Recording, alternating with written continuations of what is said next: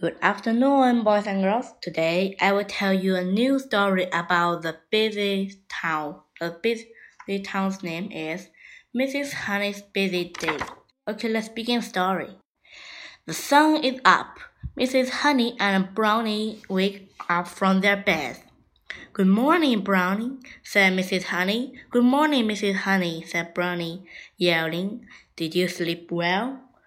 While Mrs. Honey washed their face and brushed her teeth in the bathroom, Brownie gets dressed. Don't forget to wash too, Brownie. Mrs. Honey and Brownie go to the kitchen. Brownie sits down at the table. What would you like for breakfast today, Brownie? Mrs. Honey asked. Chocolate and ice cream, please, replied Brownie. But Brownie, said Mrs. Honey, you had chocolate ice cream for breakfast yesterday. Hmm, think Brownie. Then let's today have a presto, okay?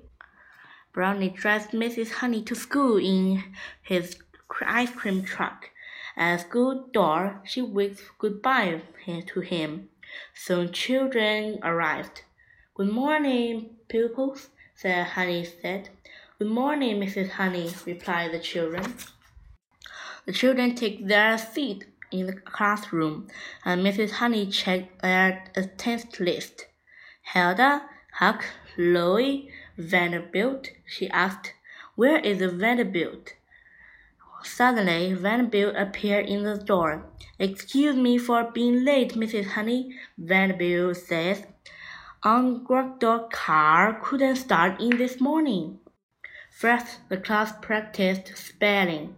Who knows how to spell apple? asked Mrs. Honey.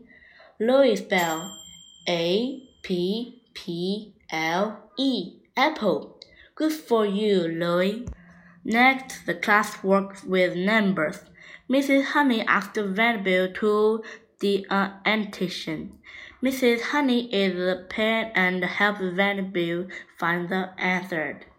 The class will bring. It's time to start gym. The pupil leaves the classroom to change into their spot in from the locked room. The class played a game of basketball with Mrs. Dog, and lots of fun. Flossie Bunny shot the ball into the net. Good shot, Flossie. After gym, it's time for lunch. The children join Mrs. Honey in the school center. There are many different things to choose from. Try to choose in time from the one food group. Mrs. Honey says that's the way to keep healthy. Then it's time to rest. While everyone plays outside in the school playground, Mrs. Honey gave Brownie a telephone call. What did you do for lunch today, Brownie? Mrs. Honey asked. Ice cream, replied Brownie. Brownie, you had to eat something other than ice cream, said Mrs. Honey. Okay, Mrs. Honey, I promise tomorrow I will eat some different.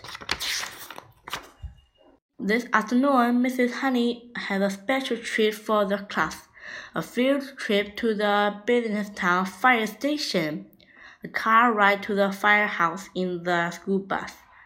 Smokey greeted them at the door. Wow, says Hockey. This is neat. The children learn about the fire truck and the fire engine suit, and snoring brings everyone refreshment. As surprise, the fire engine drives the car back to school in the fire engine. Aren't they lucky? I think Mrs. Honey enjoyed the return ride too. Back in the classroom, Mrs. Honey asked the pupil to make the clothing for the fire station bring in to school tomorrow. After the school bell rang, Mrs. Honey class head to home. What a busy day in the bin. Look, there comes Brownie. He has brought Mrs. Cat a rose. May I invite you out to dinner tonight, Mrs. Honey? he asked. Why, I'd be delighted. Thank you, said Mrs. Honey. Where shall we go? Well, of course, to Brownie's favorite ice cream parlor. The end. Goodbye. See you at next time.